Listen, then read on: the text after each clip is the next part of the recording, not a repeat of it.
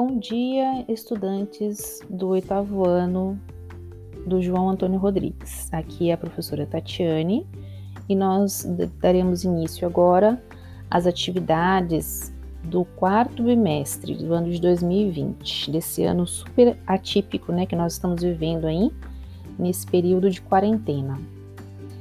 Nesse quarto bimestre, nós teremos aí então uma pequena modificação com relação às atividades. Nós daremos início à recuperação e aprofundamento para os alunos que ainda não desenvolveram bem as habilidades nos bimestres anteriores e para aqueles que precisam se aprofundar, né, que já estão realizando as atividades, que já estão entregando as atividades, que estão demonstrando o desenvolvimento do aprendizado perfeitamente, mas que podem se aprofundar em é, nos conhecimentos da língua portuguesa. Nós daremos início, então, à aula 1, tá? Que na apostila do aluno inicia-se na página, página 3, tá? A aula 1 tem o título Muito Bicho. E o objetivo dessa aula é reconhecer os elementos da narrativa no gênero textual conto e produzir oralmente uma narrativa curta, tá? Então, nós já é, é, estamos aí bem engajados com relação à questão da, dos elementos da narrativa, porque nós já trabalhamos isso lá no sexto ano. Trabalhamos profundamente essa, os, os elementos né, da narrativa no sexto ano. Então, a proposta dessa aula é reconhecer e identificar os elementos narrativos presentes no, no gênero textual conto, tá? É, o conto parte da noção de limite, tá? E, em primeiro lugar, limite físico, no sentido de que a sua breve extensão material, que é pequeno número de páginas, vem a ser uma de suas principais marcas definidoras. Então, nós temos aí a questão do conto como um texto narrativo, que é um texto pequeno, um texto relativamente curto, não tão curto quanto a crônica, né? A crônica já é um, um gênero narrativo menor, bem curtinho, bem rápido, inclusive de ser lido, tá bom? Então, nós vamos aí é, desenvolver a leitura tá, da apostila, acompanhe a leitura na apostila conforme é, eu for lendo, tá? É, então, nós temos aí também a questão dos contos, que são narrativas que circulam nas rodas de conversa e, como gênero literário, circulam nos livros literários na internet, por exemplo, ok? É, nós vamos então, eu vou começar a fazer a leitura do texto 1 300 onças. Mas antes, eu quero que vocês façam uma pequena reflexão. O que vocês entendem por conto? Vão pensando aí. Vocês já ouviram falar nesse, nesse termo conto? Já ouviram, por exemplo, aquela expressão o conto da carochinha, né? Alguma coisa nesse sentido? Vocês já ouviram falar? Vocês sabem apontar alguma diferença entre o conto e outras narrativas? Nós já estudamos outras narrativas. É, quais contos vocês já ouviram? Quem contou esse conto para você? E qual foi esse conto que você ouviu, tá? Você já leu algum conto? Então, quando nós estamos falando de ouvir um conto, nós estamos falando das narrativas orais, né, que é passada de pessoa para pessoa, é, oralmente. E você já leu algum conto? Esse conto estava num livro? Que livro que era, né?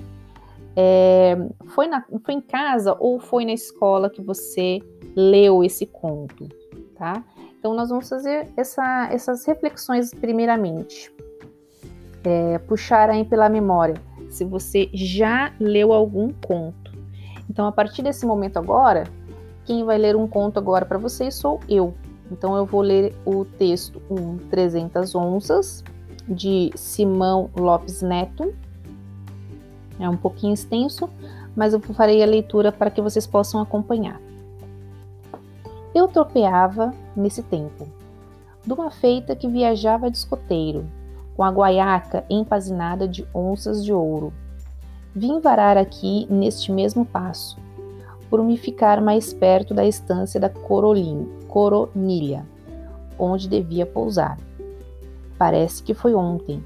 Era fevereiro. Eu vinha abombado da tropeada.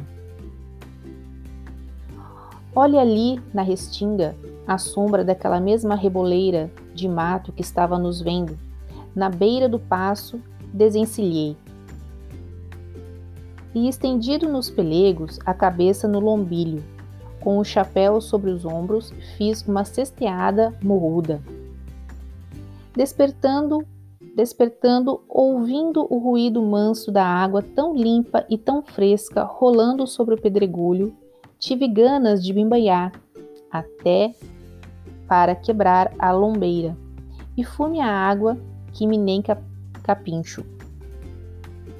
Debaixo da barranca havia um fundão, onde mergulhei umas quantas vezes, e sempre puxei umas braçadas, poucas, porque não tinha cancha para um bom nado e solito no silêncio, tornei a vestir-me, encilhei o zaino e montei. Daquela vereda andei como três léguas, chegando à estância cedo ainda. Obra assim de braça e meio sol e meio de sol. Ah, esqueci de dizer-lhe que andava comigo um cachorro brasino, um cusco, muito esperto e bom vigia. Era das crianças, mas às vezes dava-lhe para acompanhar-me.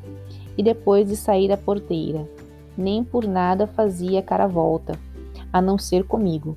E nas viagens dormia sempre ao meu lado, sobre a ponta da carona, na cabeceira dos arreios. Por sinal que uma noite. Mas isso é outra coisa. Vamos ao caso. Durante a troteada, bem reparei que, de volta e meia, o Cusco parava-se na estrada e latia e corria para trás.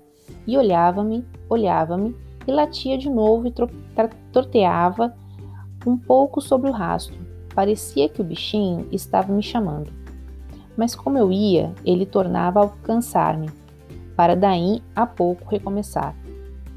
Pois, amigo, não lhe conto nada. Quando botei o pé na terra, na ramada da estância, ao tempo que dava as boas tardes ao dono da casa, aguentei um tirão seco no coração. Não senti na cintura o peso da guaiaca. Tinha perdido 300 onças de ouro que levava para pagamento de gados que ia levantar.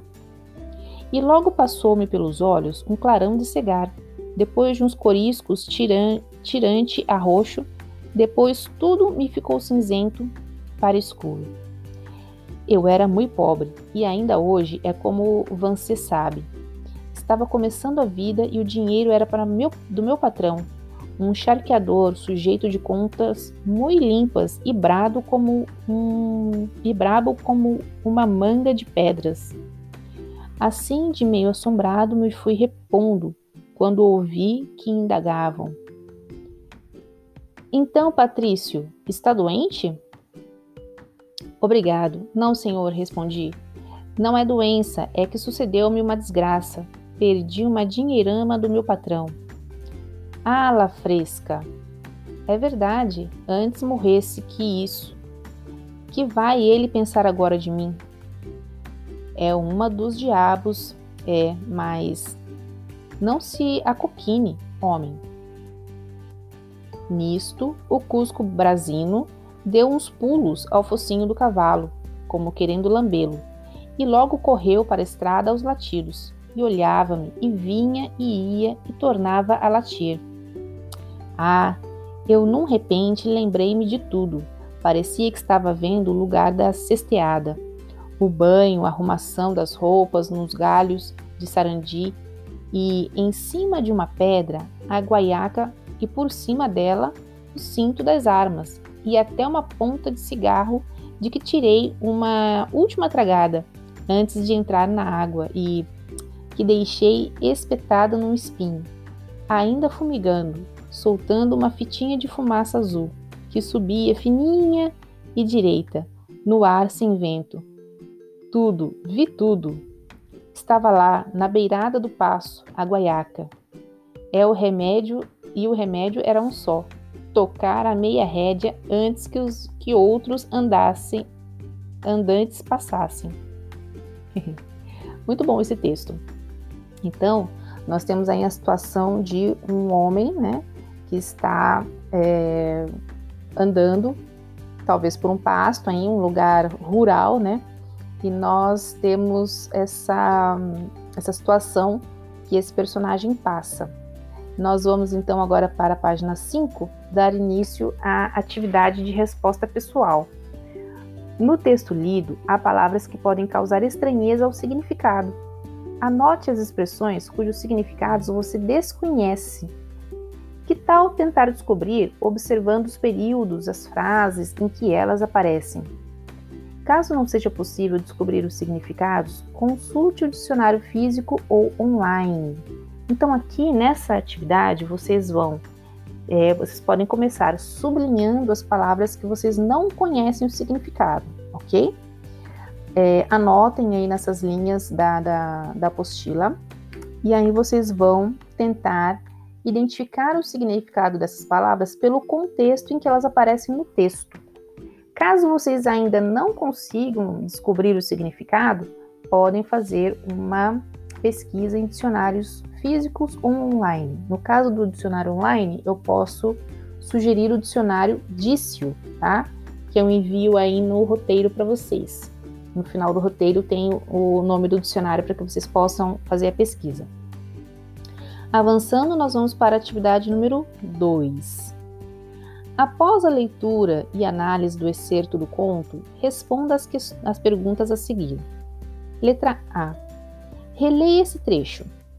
Pois, amigo, não lhe conto nada. Quando botei o pé em terra e na ramada da estância, ao tempo que dava as boas tardes ao dono da casa, aguentei um tirão seco no coração. Não senti na cintura o peso da guaiaca. Esse trecho se refere a uma das falas do narrador personagem. Como pode ser caracterizada essa personagem a partir da linguagem utilizada por ela? nós podemos deduzir é, uma característica dessa, dessa personagem somente pela maneira como ele fala no texto, tá? Que tipo de homem, que tipo de personagem ele é, tá? Vamos fazer uma inferência, então uma dedução para identificarmos quem é esse personagem, tá? Isso na letra A. Avançando para a letra B, na página 6. Pelas características da personagem que narra a história, em que lugar do Brasil se passam os fatos narrados? Nós vamos aí tentar é, descobrir, né, nós vamos fazer uma inferência, uma dedução a partir do vocabulário que é utilizado no texto, em qual região do Brasil essa história é, é narrada, tá bom? Observem bem o vocabulário que é utilizado em. Letra C.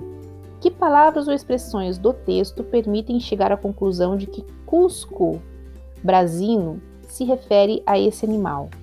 Como o animal é descrito? Então, existe um animal aí, nós vamos fazer uma, uma referência, né? Nós vamos fazer então uma relação entre esse termo que é utilizado no texto, Cusco brasino, e a qual animal pertence, né? o, esse Cusco Brasino aí, de acordo com o que o texto nos apresenta, tá bom? Depois, na atividade 3, vamos analisar os elementos que constituem a estrutura do conto. Então, nós vamos analisar agora os elementos da narrativa. Lembrando que os elementos da narrativa são lugar, tempo, é, personagem, narrador e enredo, tá? As marcas que apresentam lugar no texto vão ser descritas na letra A. Então, todas as marcas, as palavras, as expressões que vão indicar para nós em que local está acontecendo essa narrativa vão ser descritas aí na letra A. Depois, na letra B, vocês vão descrever todas as marcas de tempo, todas as palavras, as expressões que mostram para nós em que momento essa narrativa está acontecendo, tá? Pode ser mais de uma também. Depois, na letra C, nós vamos descrever aí é, palavras ou expressões que mostram para nós as personagens. Lembrando que personagem é, tem que estar, os personagens têm que estar ligados a uma ação, tá? Eles têm que praticar algo dentro da história para ser considerado um, um, personagem. Depois, na letra D, o narrador. Então, nós estamos aí é, analisando o foco narrativo desse texto. Existe um narrador e aí nós vamos ter que identificar, né, que tipo de narrador é esse, qual é o foco narrativo dessa, dessa, desse texto. E letra E, nós temos aí um enredo, tá? É, lembrando que o enredo é a sequência das ações na narrativa. Nós podemos fazer o levantamento aí é, como se fosse um pequeno resumo, né, do começo, do meio e do fim. O início, né, o que foi o, o, a ação disparadora do, do, da narração, o meio da história e o fim, como é que foi o desfecho dessa história, tá? Então, nós temos aí um trecho de, de texto extraído do livro Contos Gauchescos, tá? É só uma, uma, indica, uma, indicação de leitura que vocês podem inclusive encontrar na internet, possivelmente também tem na sala de leitura da nossa escola. É, e aí nós temos uma, uma informação importante, que é a questão da diversidade linguística do nosso país, que a narração acontece em uma região do país, né, que é o sul do Brasil, que apresenta uma característica de cultura bem específica, tá? Então, nós temos aí a questão de que o personagem que fala, né, nessa, nesses 300, nas 300 onças, tem um distanciamento da norma culta.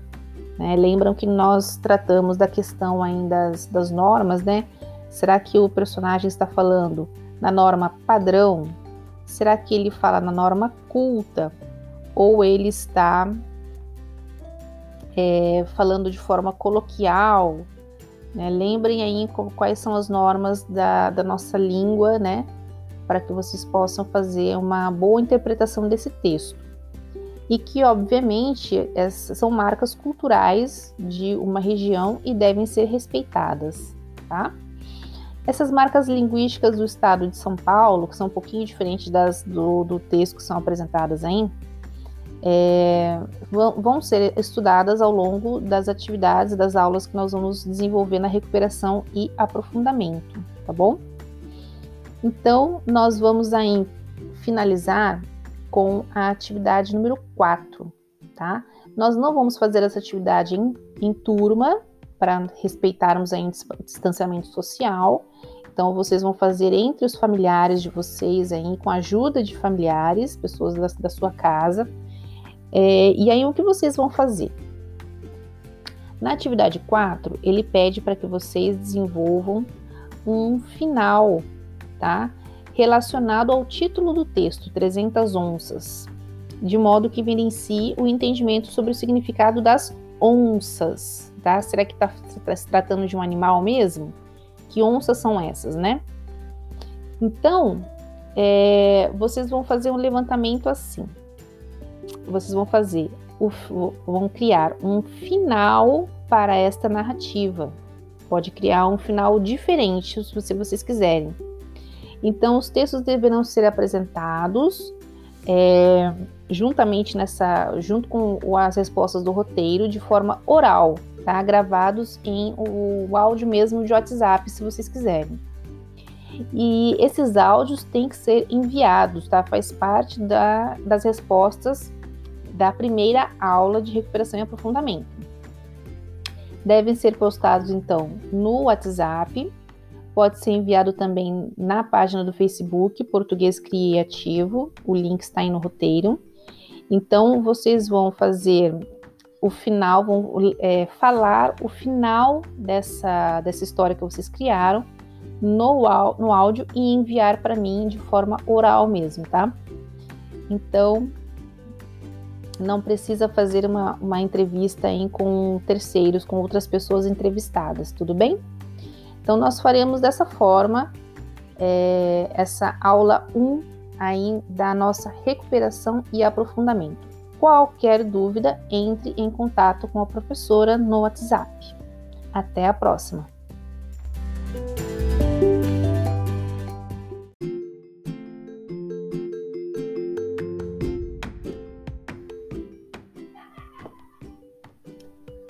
Olá, estudantes do oitavo ano.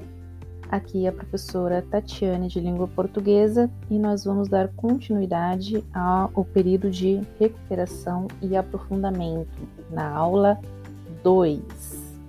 Na apostila do aluno, a aula 2 inicia-se na página 9. Nós vamos então é, iniciar com o objetivo da aula, ler e analisar poema com estrutura narrativa, percebendo que os elementos da narrativa também podem estar presentes em outras estruturas, como nesse gênero textual. Nós então vamos, primeiramente, fazer algumas reflexões. Vamos pensar primeiro, vamos lembrar primeiro é, quais foram as atividades da aula anterior. Do que se tratava a aula anterior, a aula 1? Da recuperação e aprofundamento. O que nós aprendemos na aula 1? E também fizemos algumas retomadas né, de conteúdos que vieram de anos anteriores. Que tipo de atividades nós fizemos então na aula 1? Então é importante nós fazermos uma retomada, porque tudo aquilo que foi apresentado na aula 1 nós vamos é, dar continuidade agora nessa aula 2. O que nós trabalharemos nessa aula 2? É, nós vamos ver hoje ah, o gênero textual poema. Esse gênero, então, ele tem uma pequena diferença é, com relação ao gênero textual trabalhado na aula anterior, que foi o conto, tá? No entanto, os poemas também contam histórias, como o conto, a crônica, o romance, a novela. Apenas apresenta a história com uma estrutura diferente. Você pode, é, primeiramente, fazer então uma pequena reflexão aí, uma lembrança, né, de como será que é a estrutura do poema. Né? O poema é aquele texto que nos apresenta com uma estrutura um pouquinho diferente da prosa. Lembram que a prosa ela é aquele texto contínuo, né, que começa lá no início da linha e termina no final da linha. Ele normalmente tem um formato meio quadrado ou retangular, né, dependendo do, do tamanho desse texto. O poema, ele é aquele texto comprido, que é apresentado através de versos e estrofes. Tá? Lembra muito a estrutura da música, da letra de música, né? Então, na atividade de hoje, nós faremos aí a leitura de um texto em prosa, de uma imagem e de um poema, tá? Nós vamos fazer então uma relação entre três é, informações diferentes, tá? Então pensem bem nisso aí, é, para que a gente possa desenvolver bem essa, as nossas atividades. Então, primeiramente, lá na página 9, nós vamos ler o trecho do capítulo 8 da obra de Dom Quixote, do autor Miguel de Cervantes. O texto é o texto 2. Do bom sucesso que teve o valoroso Dom Quixote na espantosa e jamais imaginada aventura dos moinhos de vento, com outros sucessos dignos de feliz recordação. Quando nisto iam, descobriram a 30 ou 40 moinhos de vento que há naquele campo. Assim que Don Quixote os viu, disse para o escudeiro: A aventura vai encaminhando os nossos negócios melhor do que soubemos desejar. Porque vês ali, amigo Sancho Pança, onde se descobrem 30 ou mais desaforados gigantes, com quem temos fazer batalha, e tirar-lhes a todos as vidas e com cujos despojos começaremos a enriquecer, que esta é boa guerra, e bom serviço faz a Deus quem tira tão má raça da face da terra. Quais gigantes? disse Sancho Pança. Aqueles que ali vês, respondeu o amo, de braços tão compridos que alguns os têm de quase duas léguas. Olhe bem, vossa mercê, disse o escudeiro, que aquilo não são gigantes, são moinhos de vento. E os que parecem braços não são senão as velas que, tocadas do vento, fazem trabalhar as mós. Bem se vê, respondeu Don Quixote, que não andas corrente nisto das aventuras. São gigantes, são. E, se tens medo, tira-te da, da, daí e põe-te em oração enquanto eu vou entrar com eles em fera e desigual batalha. Dizendo isso, meteu esporas ao cavalo rocinante, sem atender aos gritos do escudeiro, que lhe repetia serem sem nenhuma, sem dúvida alguma, moinhos de vento, e não gigantes, os que ia acometer. Mas tão cedo ia ele em que eram gigantes, que nem ouvia as vozes de Sancho, nem reconhecia, com o estar já muito perto, o que era. Antes ia dizendo a brado: Não fujais, covardes e vis criaturas. É só um cavaleiro o que vos investe. Esse personagem é, Dom Quixote, que o Miguel de Cervantes criou, é um personagem maravilhoso, é uma história muito legal, muito bacana. Inclusive, recomendo que vocês façam a leitura do, a leitura completa né, dessa história. Na apostila vocês têm aí o link, né, caso vocês queiram ter acesso à, à obra completa né, do Don Quixote, que é muito legal. E aí nós vamos ter aí, só para recordar um pouquinho é, e fazer uma, uma lembrança né, da aula 1, que nós temos aqui presentes aqueles elementos da narrativa que nós levantamos na aula anterior. Nós temos nesse texto é, os personagens, nós temos um narrador, né, um foco narrativo, nós temos a presença de, do espaço, do tempo, tá? E o enredo. Existe algum conflito? Existe conflito também nessa, nesse excerto aqui do, do Dom Quixote. Tá? Então, conforme vocês forem lendo essas informações, vocês já conseguem extrair todos os elementos dessa narrativa. Outra coisa também que é possível nós identificarmos é o tipo de discurso né, que é apresentado por nós pelo autor. Aqui no caso, nós temos o discurso direto, quando nós vemos que a fala dos personagens vem introduzida pelo travessão, né? E o narrador só diz para nós a maneira como esses personagens estão falando no texto. Por exemplo, nós sabemos que é, no início o, o Sancho Panza disse, né? Então ele falou em tom de voz normal, possivelmente. Mas lá no final, é, o narrador informa para nós que o Don Quixote está bradando, ele dá um brado, ou seja, ele dá um grito, né? É a maneira como o Don Quixote está falando ainda. Então, a fala dele no discurso direto é um grito, na verdade. Tá? Então, nós já temos também outros elementos para analisar nessa narrativa. Os elementos da narrativa, o tipo de discurso, né? as marcações de tempo e espaço. Então, nós vamos agora avançar para a página página 10, onde nós vamos agora é, observar a imagem, a imagem 1 da página 10. Olha só que interessante.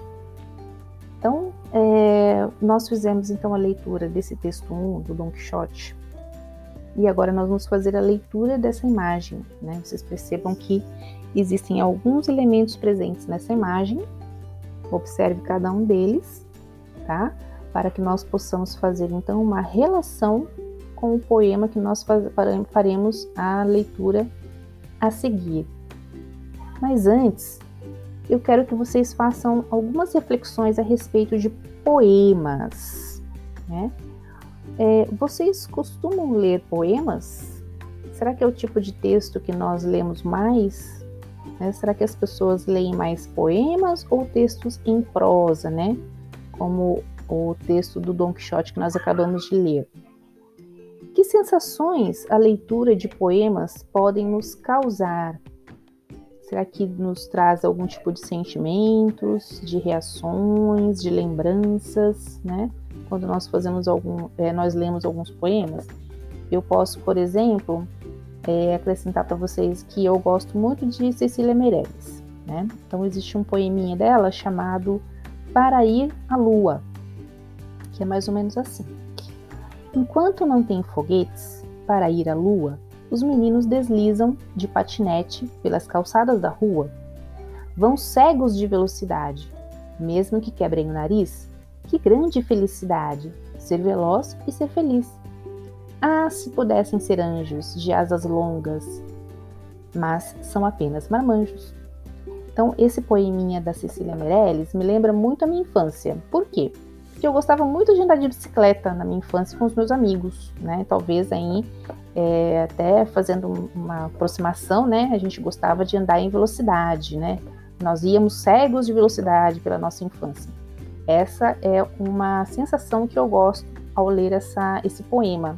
Que tipo de sensação você tem ao ler um poema? Do que falam os poemas? Eles podem contar histórias, será? Ou somente o texto em prosa pode contar histórias, ou seja, narrar histórias para nós?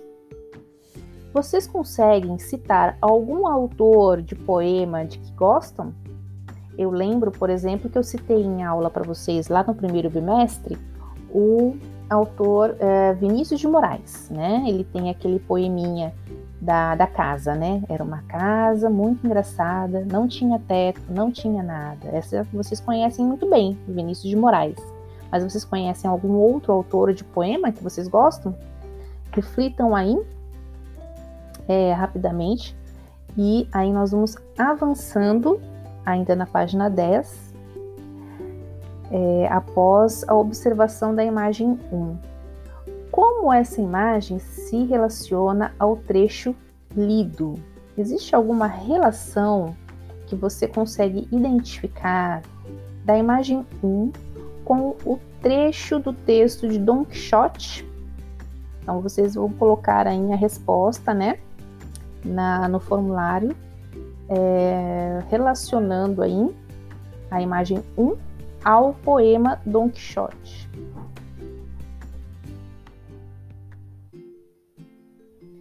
Nós vamos então avançando para a próxima parte, que é a atividade número 2. E agora nós vamos então fazer a leitura do poema a seguir, é o texto 3. Aqui nós também temos Don Quixote. Só que é um poema que foi escrito pela autora Adelina Lopes Vieira. E agora eu vou fazer a leitura. Acompanhe na apostila. Paulo tinha seis anos incompletos. Tinha só quatro o louro e gentil Mário foram à biblioteca sorrateiros e ficaram instantes, mudos, quietos, a espreitar se alguém vinha. Então, ligeiros como o vento, correram para o armário, que encerrava os volumes cobiçados. Eram dois grandes livros encarnados, cheios de formíssimas gravuras, mas pesados, meu Deus. Os pequeninos porfiavam cansados vermelhitos por tirá-los da estante. Que torturas! Estavam tão apertados os malditos. Enfim, venceram, não sem ter lutado. Paulo entalou um dedo, o irmãozinho.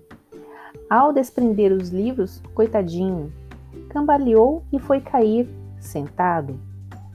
Não choraram, beijaram-se contentes. E Paulo dizia a disse a Mário: Que belote! Vamos ver à vontade o Dom Quixote, sem os ralhos ouvir impertinentes, da avó que adormeceu. Oh, que ventura! Mário, tu não te deixas, fica, não, tu não te mexas, fica atento. E vou mostrar-te estampas bem pintadas, com uma condição. Cada figura há de trazer o nosso pensamento uma dessas partidas engraçadas que eu sei fazer. Serve-te assim? Está dito. Oh, que homenzinho magro, que esquisito! Quem é? É Dom Quixote, o barrigudo. É Dona Sancha, que a mãe me disse, que a mãe, a mamãe me disse. Dona Sancha é mulher, oh que tolice! O nome que ele tem, bobo, é Pansudo, que está fazendo o padre na cadeira a entregar tanto livro à rapariga? São livros maus que vão para a fogueira. Quais são os livros maus? Não sei, mas penso que devem ser os que não têm dourados nem pinturas. Por mais que o papai diga que o livro é sempre bom, não me convenço. Ouves, chamam por ti, fomos pilhados. Meu Deus, como há de ser? Mário, depressa! Vamos arrumar isto. Assim, não cessa de chamar-nos avó. Pronto. Indo, faltam três livros, já não cabem. Que canseira, tem figuras? Não tem. Capas bonitas? Também não tem. Então são maus e saltam pela janela. Atira-os à fogueira. Eram Sêneca, Eurico e os jesuítas. Escaparam do fogo os condenados, ficando um tanto ou quanto amarrotados. Salvou-os o papai. Mas impiedoso fechou a biblioteca e rigoroso contou os dois réus, feroz juiz, a soletrar os contos infantis. É, esse poema aqui traz para nós, é, então, uma sequência de ações que é vivida por dois irmãos, né? E nós temos, então, ah, já que existem aí personagens, sequências de ações, local, tempo, né? O tempo, o espaço, nós podemos então deduzir que é possível que uh, um poema traga é, elementos da narrativa. Né? Não, lembrem que lá no, nos, nos, anos anteriores nós vimos que uh, o próprio gênero textual letra de música também pode conter elementos da narrativa dentro dele, né? E uh, que nós, nós chamamos de narratividade em letra de música. No caso aqui nós temos a narratividade é, no gênero textual poema, tá? Ou seja, elementos da narrativa, né, uma história que é contada através dessa estrutura de poema, ok? Então nós temos aqui é, agora então a, as atividades referentes a esse poema que foi lido Dom Quixote. Qual é a atividade que vocês vão desenvolver aqui? Identificar os elementos da narrativa que a apostila apresenta para nós é, dentro do poema Dom Quixote, ok? Primeiramente, nós vamos então identificar ele o elemento enredo, tá? Lembrando que o enredo é a sequência das ações que acontecem do início ao fim deste poema, ok? Então vocês vão identificar o que, que acontece no início da história, o que acontece no meio da história e o que acontece no fim. Existe algum conflito, alguma dificuldade que eles tenham passado no meio dessa história? Isso também tem que estar contido dentro do enredo, tá bom? E como é o desfecho do enredo, o final da, da, dessa história, né? Vocês também vão contar aí descrevendo o enredo, a sequência das ações nessa narrativa. Depois, nós temos aí a próxima solicitação é que você descreva uh, marcas de tempo e espaço, tá? Em que página que está esse, esse item aqui? Está na página 13. Então, vocês vão identificar dentro do poema Don Quixote marcas de espaço e de tempo. Só relembrando, espaço são todas aquelas palavras que vão mostrar para nós o local, tá? Onde os personagens estão, onde a narrativa está acontecendo, tá? E ah, marcas de tempo são palavras, são expressões que vão mostrar para nós leitores o tempo, o momento em que essa história, essa narrativa está acontecendo tudo bem?